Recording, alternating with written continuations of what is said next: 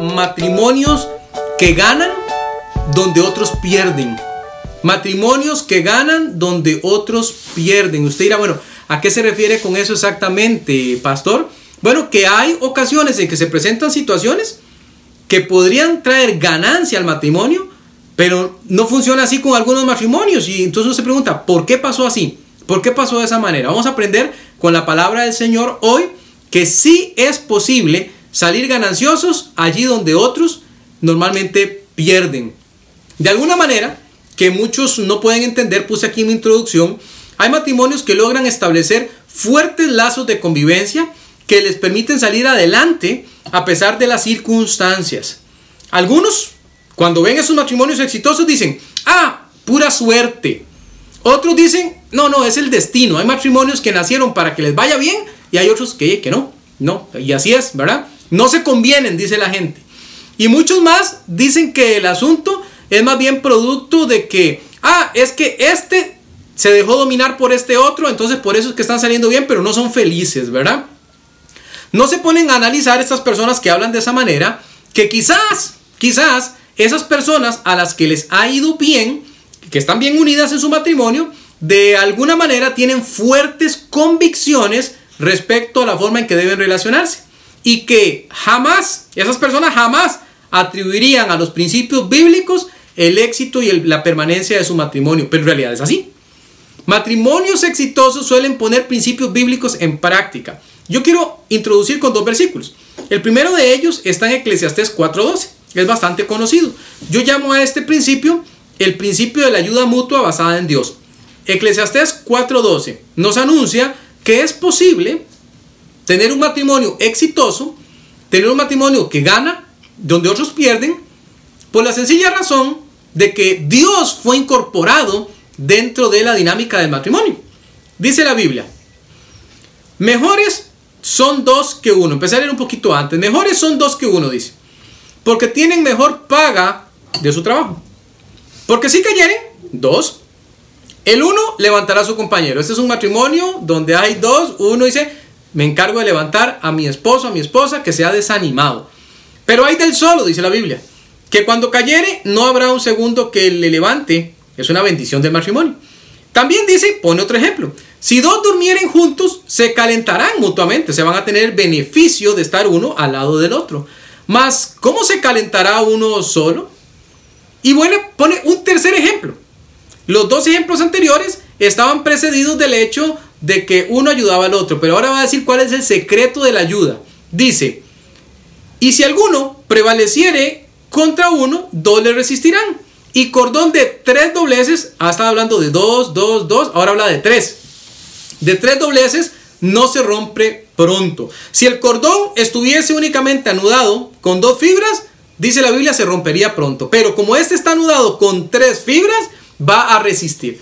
Esas tres fibras representan al esposo, a la esposa y a Dios. Dios formando parte de ese anudado que dice no se va a romper eh, pronto. Pero también hay un segundo versículo. Hay un segundo versículo que nos habla de esos matrimonios exitosos que salen adelante a pesar de las circunstancias. Yo lo llamo el principio del triángulo relacional. ¿Cómo funciona eso, pastor? Bueno, usted se encarga, usted se encarga de las necesidades de su cónyuge, su cónyuge se encarga de las necesidades suyas y ambos buscan la dirección de Dios. Si es así, éxito total. Éxito total. Yo estoy buscando a Dios, Dios me nutre a mí y yo nutro a mi cónyuge. Mi cónyuge está buscando a Dios, Dios le nutre y mi cónyuge me nutre a mí. Entonces no hay forma de perder. Es un triángulo del éxito. ¿Dónde lo vemos reflejado, pastor? En muchas partes, pero yo voy a tomar una nada más por efectos del tiempo. Efesios 5. Efesios 5. Vaya Efesios 5, el versículo 22 y luego leeremos el versículo 35. Ahí vemos este punto que le estoy diciendo de el efecto de ese triángulo relacional donde Dios está en control de la pareja y Dios forma una parte demasiado importante. Efesios 5. Primero vamos a leer el 22 y luego vamos a leer el 35. Dice el 22, hablándole a las esposas. Dice de las esposas, las casadas, presten mucha atención a esto, estén sujetas a sus propios maridos como al Señor. Efesios 5, 22. La primera parte la conocemos más o menos bien, casi siempre cuando hablamos de matrimonios, motivamos a las esposas a cumplir el mandato bíblico de sujeción. La palabra es jupotazo, una palabra griega que significa ponerse bajo autoridad. Esa la conocemos. Pero la segunda parte, la que me interesa, como al Señor. En otras palabras, primero al Señor. Primero sujetas esposas al Señor. Y luego con la sujeción al Señor será más fácil la sujeción al esposo. Una buena relación con Dios, una buena relación con mi marido, esposas. Mala, mala relación con Dios, mala relación con el esposo entonces. ¿Y el esposo? El esposo también le habla al Señor. Le habla en Efesios 5:35 y le pone el mismo reto, vea usted. Le pone el mismo reto, le dice, ¿quiere éxito? Necesita estar bien conmigo primero. Vea lo que dice Efesios 5:35. Primero dijo esposas, casadas, y ahora le habla a los esposos. Dice, maridos, 5:35. Amad a vuestras mujeres. ¿Cómo lo hago? ¿Cómo lo hago, Dios? Así como Cristo amó a la iglesia y se entregó a sí mismo por ella. Bien con el Señor primero, bien con Cristo para que Cristo me enseñe cómo y después aplico con mi esposa. Oh Cristo, ayúdame. Oh Señor, ayúdame a entender cómo amas a tu iglesia. Y entonces, así yo amaré a mi esposa. ¿Quiero amar a mi esposa como Cristo amó a la iglesia? Entonces necesito estar bien con él. Relación con Dios buena, relación con mi esposa buena. Teniendo esa introducción, metámonos de lleno en dónde podrían los matrimonios ganar allí donde otros pierden. Por ejemplo, número uno, los matrimonios podrían ganar en medio de las crisis. Hay matrimonios que ganan en medio de las crisis y hay otros que no. Hay otros que no. Hay otros que la crisis, en lugar de unirlos y de que saquen provecho de ella, los separa. Depende de cómo usted vea la crisis y depende de cómo usted le saque provecho a la crisis. Matrimonios pueden crecer en circunstancias difíciles y otros no. De ahí la importancia del estudio que estamos viendo esta, esta noche. Eh, veamos algunas cosas importantes. Vaya a Proverbios 14.1. Proverbios 14.1. Ahí tenemos un primer este, principio importante que vamos a estar este, revisando. Proverbios 14.1 nos va a hablar justamente con este respecto. ¿Qué dice la Biblia allí? La Biblia dice, la mujer sabia, atención mujeres, la mujer sabia edifica su casa más la necia, con sus manos las derriba. Aquí hay dos grupos, dos grupos. Está el grupo donde están las mujeres que son sabias y edificadoras, y está el grupo donde están las mujeres necias y destructoras. Uy, pastor, qué fuerte eso. No, no, pues no lo dije yo, no lo dije yo. No fui yo el que lo dijo, fue la Biblia, ¿verdad? Fue la Biblia. La Biblia que está diciendo eso, ¿verdad? Que hay esos dos grupos. Entonces, esposa, allí sentada donde usted se encuentra ahorita, le hago una pregunta. ¿A cuál equipo pertenece usted? Solo usted se puede responder esa pregunta, ¿verdad? ¿A cuál equipo pertenece usted? ¿Pertenece al equipo de las sabias que edifica o pertenece al equipo de las necias que derriba? Tal vez usted dice esta noche, uy pastor, qué buena pregunta. Sabe que ahorita que empezó la crisis, sabe que ahorita que hemos estado tanto tiempo en casa, sabe que ahorita que se está dando todo este asunto de la pandemia, yo me he estado comportando tal vez más como las del equipo de las necias que como la del equipo de las sabias. Y tal vez yo estoy cooperando a que mi hogar no vaya tan exitoso como debería ir. Pero cuando usted se pone del lado de la sabiduría de Dios, usted puede edificar su casa. Y, la crisis, pastor, la crisis no va a importar. No va a importar porque usted va a estar edificando y le va a estar sacando provecho a la crisis más bien. En lugar de estar fijándose en la crisis y de estar diciendo, oh, no se puede hacer, oh, mi familia está mal, oh, estoy atravesando tanto problema, tanta situación. No, se puede edificar en medio de la crisis con la sabiduría que Dios concede. Cuando viene la crisis es muy fácil, pero muy fácil ceder a la presión de destruir todo lo que con tanto esfuerzo se ha construido. Escuche esto otra vez. Cuando viene la crisis es muy fácil ceder a la presión de destruir todo lo que con tanto esfuerzo se ha construido. Se hizo una encuesta en Francia preguntándole a las parejas, esto, es una encuesta reciente, ¿verdad? Preguntándole a las parejas eh, cómo iba su relacionamiento y 6 de cada 10 6 de cada 10 parejas dijeron que apenas termine la pandemia, van a comenzar sus procesos de divorcio. Y usted dice, ¿cómo es posible que el hecho de estar juntos, en lugar de unir a esas parejas más, más bien provocó lo contrario? Es como que la pareja dice, estoy harto de vos, estoy harta de vos, no te quiero más. Y más bien voy a aprovechar y apenas termine todo esto, ¡pum! Partimos el ayote por la mitad y se terminó. ¿Cómo puede ser posible? La crisis en el caso de esas 6 de cada 10, diríamos que no funcionó para algo bueno, diríamos que funcionó para algo muy malo. Para poder edificar, no solamente se ocupa tener ganas, no solamente se ocupa tener los recursos, también se ocupa disponerse a hacerlo. Disponerse a hacerlo, sin ocuparse de las condiciones. ¿Qué está pasando? No, no, no. Hermana, particularmente porque el versículo se refirió a usted ahorita, ahorita vamos a ver otro más para varones. Pero a usted, deje de ver las condiciones. Y diga, no, no, yo voy a, yo voy a construir en mi hogar. No me importa, no me importan las condiciones. Voy a hacer lo mejor que yo pueda. Pero vea también Eclesiastés 11.4. Eclesiastés 11.4. Acabamos de pasar por Proverbios 14.1. Ahora vamos a ir a Eclesiastés 11, versículo 4. Donde la palabra de Dios también nos va a decir algo importante. Nos va a hablar de las personas que se quedan mirando las condiciones y que no toman provecho. Esposos, para ustedes este versículo, dice la Biblia, el que al viento observa, no sembrará, y el que mira a las nubes, no cegará. Sembrar, cosechar. Trabajar o mirar. ¿Qué, ¿Qué es usted? ¿Es un espectador? ¿O más bien es alguien que va a actuar? Le hago la pregunta, ¿de cuál equipo es usted, esposo? ¿De los que siembra y cosecha? O de los que son solo espectadores. Porque hay gente que es solo espectador. Hay gente que nada más está bien, dice, no, no se puede. No, es que es muy difícil. ¿Sabe cuál es la frase predilecta de este tiempo? Es más, esta frase empezó desde marzo, tal vez antes de la pandemia. La gente dice, cuando termine esto, yo voy a... Cuando termine esto, va a ver cómo hago. Y tú dices, sí, entonces, ¿qué va a hacer? ¿Va a perder todo un año? Todo un año de vida lo va a perder diciendo, no, no, ya va a ver, cuando esto termine, entonces vamos a, vamos a hacerlo. Entonces vamos a tener que perder un año. No, no observe las condiciones.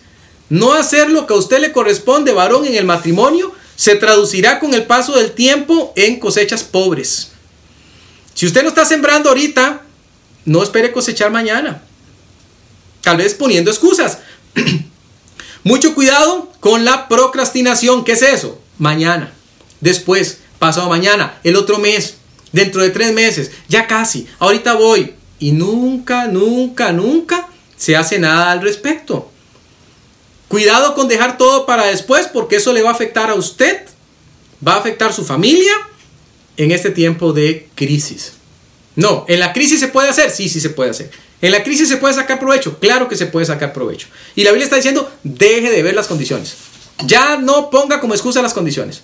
Deje de ver a las nubes, deje de ver al viento y diga, voy a sembrar. Voy a sembrar en mi matrimonio, voy a sembrar en mis hijos. Dígame una cosa, ¿cuándo va a volver usted a tener la oportunidad de tener tanto tiempo a su familia en casa? ¿Mm? ¿Cuándo? Eso es un año privilegiado. Nunca más, se lo aseguro. Se va a ver algo semejante a esto. Aprovechelo. Aproveche para crear lazos más fuertes con su pareja. Aproveche para crear lazos más fuertes con sus hijos. Aproveche para crear más convicciones en ellos. Que sacarle provecho. No mirar las condiciones. Le puse aquí como ejemplo Abraham y Sara. Abraham y Sara, ¿sabe? Ellos sufrieron por la falta de un hijo. Sufrieron por tratar de ayudar a Dios con sus propias soluciones, ¿se acuerdan? El asunto con Agar. Sufrieron por una espera prolongada, más de 13 años. Sufrieron por la manera en que trataron de solucionar el problema con Agar e Ismael. Pero al final salieron fortalecidos de esa crisis. Al final salieron fortalecidos de los problemas que estaban enfrentando. ¿Por qué? Porque se quedaron juntos y trabajaron juntos. No pusieron más excusas. Y el Señor les bendijo. El Señor les bendijo. En las tormentas, usted está en medio de una tormenta. Imagínese una tormenta. Eh, nosotros solemos comparar las tormentas con las crisis. Y eh, es una buena comparación. Pero de la misma manera que en las tormentas a usted le cuesta escuchar, ah, llueve demasiado, llueve demasiado, hace demasiada bulla, le cuesta ver, cae demasiada agua, no se logra ver qué es lo que está pasando, le cuesta movilizarse, no se mueva en medio de la tempestad, quédese ahí queditito. Bueno, igual pasa en las crisis que atraviesan los matrimonios. Por eso es que hay que seguir el consejo bíblico. ¿Sabe qué dice el consejo bíblico en las crisis? Salmo 46, 10 dice, estad quietos, estad quietos y conoced que yo soy Dios. Seré exaltado entre las naciones, enaltecido seré en la tierra. El Señor dice, quédese queditito. Ponga atención, en la tormenta cuesta escuchar la voz de Dios. En la crisis cuesta ver a Dios. En la crisis cuesta moverse de acuerdo a lo que Dios me pide. ¿Qué tengo que hacer? Quédese queditico. Póngale atención a Dios. Sí, Señor, ¿qué es lo que tú quieres? Dios, yo quiero hacer. No, el Señor dice, no, mire, no lo haga. No lo haga. Uno no toma decisiones permanentes con emociones temporales. Escuche. Uno no toma decisiones permanentes por decisión por emociones temporales. Me siento muy enojado. Y por eso voy a... No, no, no, no. Quédese crítico. Busque la dirección de Dios. No haga que la tormenta y la crisis le lleve a tomar decisiones desacertadas. Todo lo contrario. Los que pierden hacen eso. Los que ganan toman la crisis y se elevan con ellas, como las águilas. Las fuertes corrientes de la tormenta las mandan más para arriba, no más para abajo. Recuerdo. Segundo, segundo, hay matrimonios entonces que ganan en medio de las crisis, pero también hay matrimonios que ganan cuando surgen las oportunidades. Usted dice, pues sí, cuidado, pierde, pastor. Pues claro, cuando surgen las oportunidades, todos los matrimonios ganan. Ah, ah, no es cierto. Hay oportunidades que matrimonios se les presentan justo enfrente de sus ojos y las dejan pasar. Las perdieron. Eran oportunidades de oro para poder aprovecharlas, para sacarle el jugo y para obtener gran bendición. Pero dicen, chao, chao oportunidad, chao oportunidad, voy a dejarte pasar y, y a saber si esa oportunidad se volverá a presentar en la vida. Pero no la vieron venir. Usted dice, ¿en serio? ¿En serio? Vamos a ver algunas cosas en la Biblia. Vaya a Proverbios 13:22. Este versículo me encanta. Es un versículo muy conocido dentro del ámbito de, este, de las cosas que nosotros normalmente estudiamos y pues vale la pena que lo repasemos. Dice la palabra de Dios allí en Proverbios 13:22. Dice, el bueno dejará herederos a los hijos de sus hijos. Mm, qué buena. Pero la riqueza del pecador será guardada para el justo. Y vea lo que sigue. En el barbecho de los pobres hay mucho pan, mas se pierde por falta de juicio. Yo quiero que mis hijos sean herederos y mis nietos que disfruten la bendición de una herencia que yo les he preparado porque he caminado en integridad. Pero entonces, después el 23, nos anuncia que hay algo que se llama el barbecho. El barbecho no tiene que ver con barba. si usted tiene su Biblia a mano y tiene con qué apuntar, apunte que es barbecho. Barbecho es un terreno listo para sembrar. Eso es un barbecho. Barbecho es un terreno listo para sembrar. Entonces, alguien pasó frente al terreno de alguien pobre y dijo, mira, allí hay potencialmente mucho pan, pero se desperdicia porque no se trabaja. Se podría sacar tanto de ese terreno bueno, hay matrimonios así. Tienen tantas oportunidades, tanto para explotar, pero no se ponen de acuerdo porque no se comunican, no se ponen de acuerdo porque siempre se están peleando, no se ponen de acuerdo porque en lugar de explotar sus talentos, las virtudes y todo lo que Dios le ha dado, en lugar de complementarse y ser fuertes, más bien se la pasan como los perros y los gatos. Podrían ganar, pero están perdiendo quizás por no seguir el consejo bíblico. El barbecho representa una gran oportunidad. El barbecho representa una gran bendición. El barbecho representa una gran responsabilidad. Y el barbecho representa una gran comisión. La gran comisión de los matrimonios de vaya y póngase a trabajar en eso que Dios le dio. Dios le ha dado. Tal vez su barbecho es su familia. Su barbecho es un negocio que usted podría llevar adelante para bendición de su familia, para bendición de la iglesia y para bendición de todo el mundo. Pero usted lo arruina porque no ve la oportunidad, no la ve. Y no la ve porque no busca la dirección de Dios, porque está más peleando que buscando la dirección de Él. Cuidado, cuidado matrimonios, cuidado.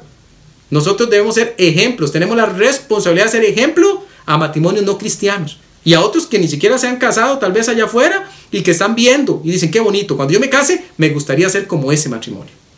Es una gran responsabilidad. También dice Eclesiastés 10.18. Eclesiastés 10.18 nos lleva a otra parte. Nos lleva a la parte de qué es lo que suele pasar con muchos matrimonios. Más de los que quisiéramos decir en realidad, pero es algo que, que pasa. Y pasa muy regularmente. La Biblia nos va a anunciar algo terrible aquí. Terrible. Nos anuncia de una casa. Y nos dice que en esa casa las cosas no van bien. No van bien, dice, la pereza. Dice que por la pereza se cae la techumbre el techo. Y por la flojedad de las manos se llueve la casa. Cuidado, se le está lloviendo la casa a usted. Cuidado, cuidado y tiene un montón de goteras. se le está metiendo el agua por todas partes. Dice, ha sido por pereza, pastor. Pereza de hacer las cosas bien. Mucho tiempo en las redes sociales. Mucho tiempo desperdiciado inútilmente. Tanto que se podría hacer con él. Pero tal vez dice, yo no he estado aprovechando las oportunidades. Más bien he estado, en vez de acercarme más, me he estado alejando, alejando de mis hijos, alejando de mi señora, alejándome de mi esposo, alejándome de la iglesia, alejándome de Dios. ¿Sabe que esta, esta pandemia ha servido mucho para eso? Hay personas que en lugar de acercarse, más bien se están alejando. Y hay oportunidades de oro que se están perdiendo. Hay problemas serios cuando la pereza se instala en el hogar. Problemas serios. Hay problemas serios porque por la pereza hasta lo más básico del hogar se puede descuidar. ¿Se imagina?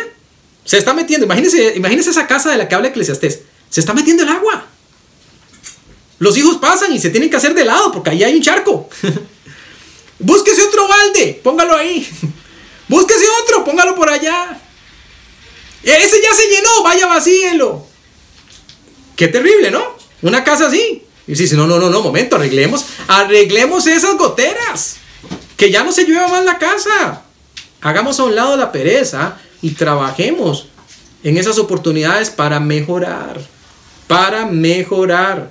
Hay tiempo en la familia para ver tele. Hay tiempo en la familia para ver series. Hay tiempo en la familia para disfrutar. También tiene que haber tiempo para buscar del Señor. También debe haber tiempo para abrir la Biblia juntos y para mostrar qué es lo que el Señor quiere hacer en nuestras vidas. No deje que su casa se le llene de goteras. Hay entonces un horrible mensaje para la familia cuando no se es diligente con lo que tenemos que hacer. ¿Sabe que en la Biblia hay un ejemplo que yo se lo quise traer el día de hoy? Se trata de Priscila y Aquila. Se nos habla de ellos, usted lo puede leer después en Hechos 18. Una parejita, una parejita, ellos vivían en Roma. Vea, vea lo que les pasó. Vivían en Roma y en Roma dieron una orden. Ningún judío se queda en Roma. Se me van de aquí. Y ellos tuvieron que salir. Tuvieron que salir, se fueron a Corinto. Eh, imagínense, pudieron haber salido resentidos, molestos, enojados con Dios. ¿Por qué nos mueve de nuestra ciudad? ¿Por qué son tan injustos? ¿Qué sé yo? Tantas cosas. Pero prefirieron aprovechar la oportunidad.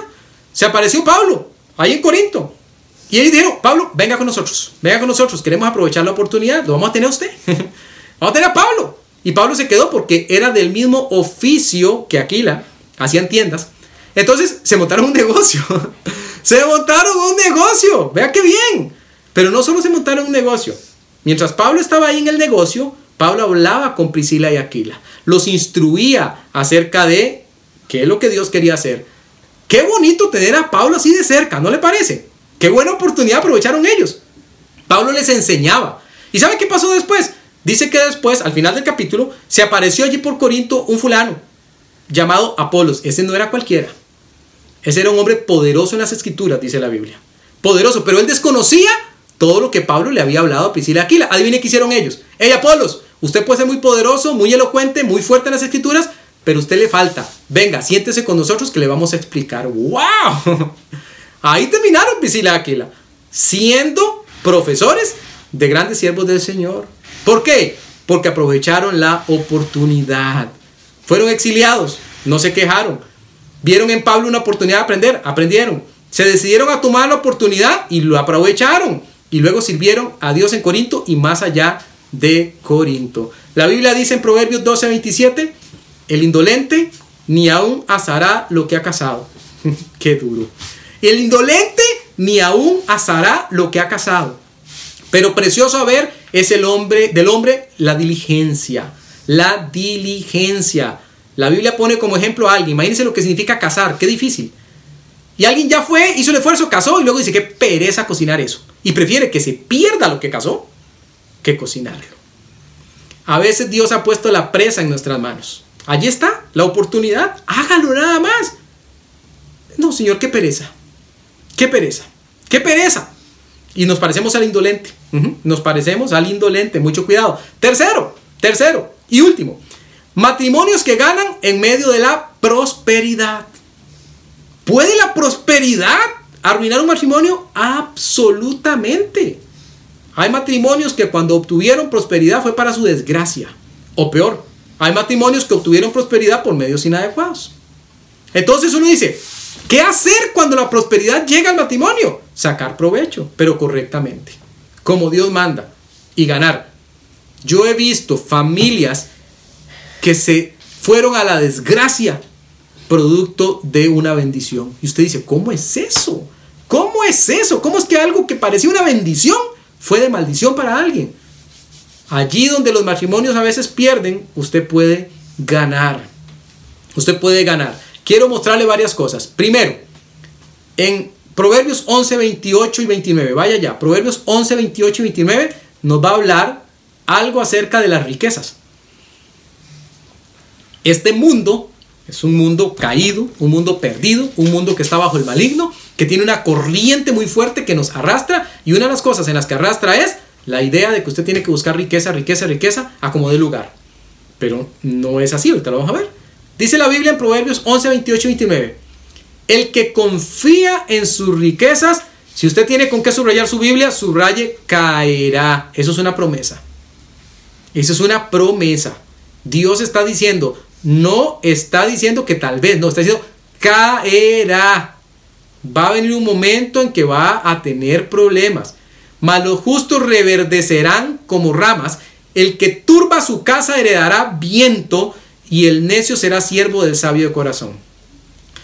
Muchas casas, muchas familias se han visto turbadas, se han visto turbadas por la riqueza mala vida.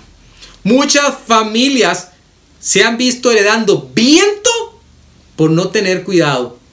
Hoy voy a agarrar este trabajo, nunca le consultaron a Dios, pero es que es más plata. Y no importa si su familia lo iba a ver o no lo iba a ver. No importa si su familia iba a estar ahí porque era más plata. Entonces había que tomarlo, sí o sí. ¿Y Dios? ¿Y su familia? Y heredan viento esas familias. Heredan viento, hermanos. Una confianza necia en las riquezas materiales va a traer como resultado la caída. Pero permanecer fieles a Dios va a darnos la prosperidad que Él espera de nosotros. Muchas veces la riqueza lo único que provocan es turbación en el hogar. No lo olvide. Pérdidas. Pérdidas. No añore las riquezas. No las añore. Hay otras cosas mejores para la prosperidad de su hogar. Le quiero mostrar la riqueza según Dios. Vaya ahí mismo en Proverbios. Adelántese un poquito. Proverbios 22, 4. La riqueza según Dios. ¿Cómo la ve Dios? Vea, le voy a enseñar cómo la ve Dios, porque Dios sí habla de riquezas, pero riquezas verdaderas.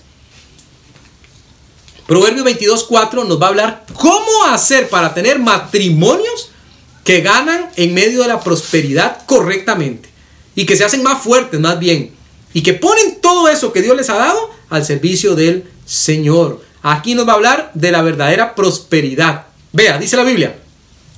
Tres cosas. Apúntelas en su Biblia si no las tiene apuntadas. Riquezas, honra y vida. Tres cosas. Riquezas, honra y vida son la remuneración, el pago de la humildad y del temor de Jehová. Riquezas, honra y vida. Ese es el pago. ¿Por hacer qué, pastor? Por ser humilde delante del Señor y por tener temor de Él. ¿Qué significa temor de Dios, pastor? Reverencia. Temor de Dios significa que usted aborrezca lo que Él aborrece.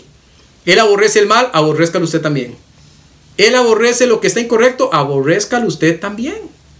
Esa es la idea.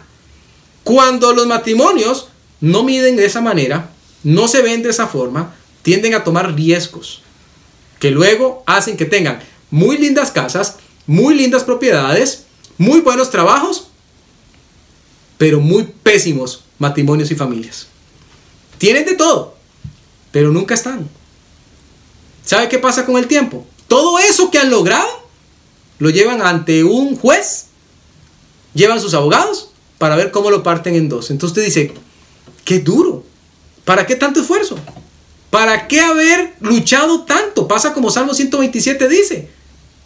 Fueron, lucharon, trabajaron, pero sin Dios.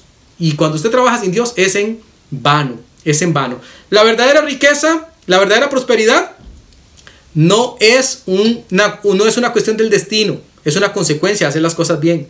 La verdadera prosperidad es resultado de la obediencia. La verdadera prosperidad es resultado de la humildad. La verdadera prosperidad es resultado del temor a Dios. ¿A quién le puedo poner de ejemplo? A la mujer virtuosa de Proverbios 31. Vea, esa señora le iba bien. Tenía un buen esposo. Buen negocio. El esposo era reconocido y ella también. Buen negocio. Pero a pesar de tener todas esas cosas, el buen nombre no los hizo enorgullecerse. La riqueza no los enloqueció. El hogar estable no se ensegueció. La prosperidad no los arruinó. Más bien fueron de bendición. Fueron de bendición. La Biblia dice, la Biblia dice cuál es la verdadera bendición. Proverbios 10:22, con este versículo cerramos. Proverbios 10:22 dice, ¿cuál es la verdadera bendición que el matrimonio debería estar buscando? Matrimonios que ganan en medio de la prosperidad, cuando otros matrimonios pierden, más bien, pierden. Veamos a ver, dice la Biblia, la bendición, la bendición de Jehová es la que enriquece. Viene de Dios, enriquece. Pero, atención, no añade tristeza con ella. No añade tristeza con ella. Esa es la bendición verdadera. Esa es la que viene de Dios. Uy, el Señor me bendijo tanto, pero ella ahora se han venido un montón de problemas. Y no, esa, no, esa bendición no viene de Dios. No viene de Dios. Las que son de Dios te enriquecen, no solo económicamente, en otro montón de áreas. Pero no añaden tristeza con ella. No añaden tristeza con ella. Repasamos rápidamente. Hemos visto que matrimonios que ganan donde otros pierden saben tomar oportunidades en medio de la crisis. Son matrimonios que ganan en medio de la crisis. Otros se quejan. Otros se quejan. Otros destruyen. Otros miran las condiciones y no hacen nada. Los matrimonios que triunfan dicen, vamos a hacer algo. Lo segundo que vimos es matrimonios que ganan cuando surgen las oportunidades. No las dejan pasar. Sacan provecho de su barbecho. Lo ven como una bendición, no como una maldición. Acuérdense de Priscila y Aquila. La pasaron mal, pero sacaron provecho de lo que estaba ocurriendo y el Señor les utilizó grandemente. Y tercero, hemos visto que la verdadera bendición de los matrimonios que ganan se da en medio de la prosperidad. Ganan ahí, otros pierden, porque la prosperidad los arruina más bien. Vimos que no es bueno confiar en las riquezas, vimos que más bien hay que ver las cosas con el orden de Dios, temor y humildad para obtener las riquezas del Señor. Y vimos por último que la mujer virtuosa Tuvo justamente un hogar estable, pero eso no la enloqueció, ni a él ni a su esposo. Supieron confiar en Dios y seguir adelante como Dios manda. Y terminamos diciendo que si hay bendición que viene de Dios, entonces es una bendición enriquecedora. No añade tristeza.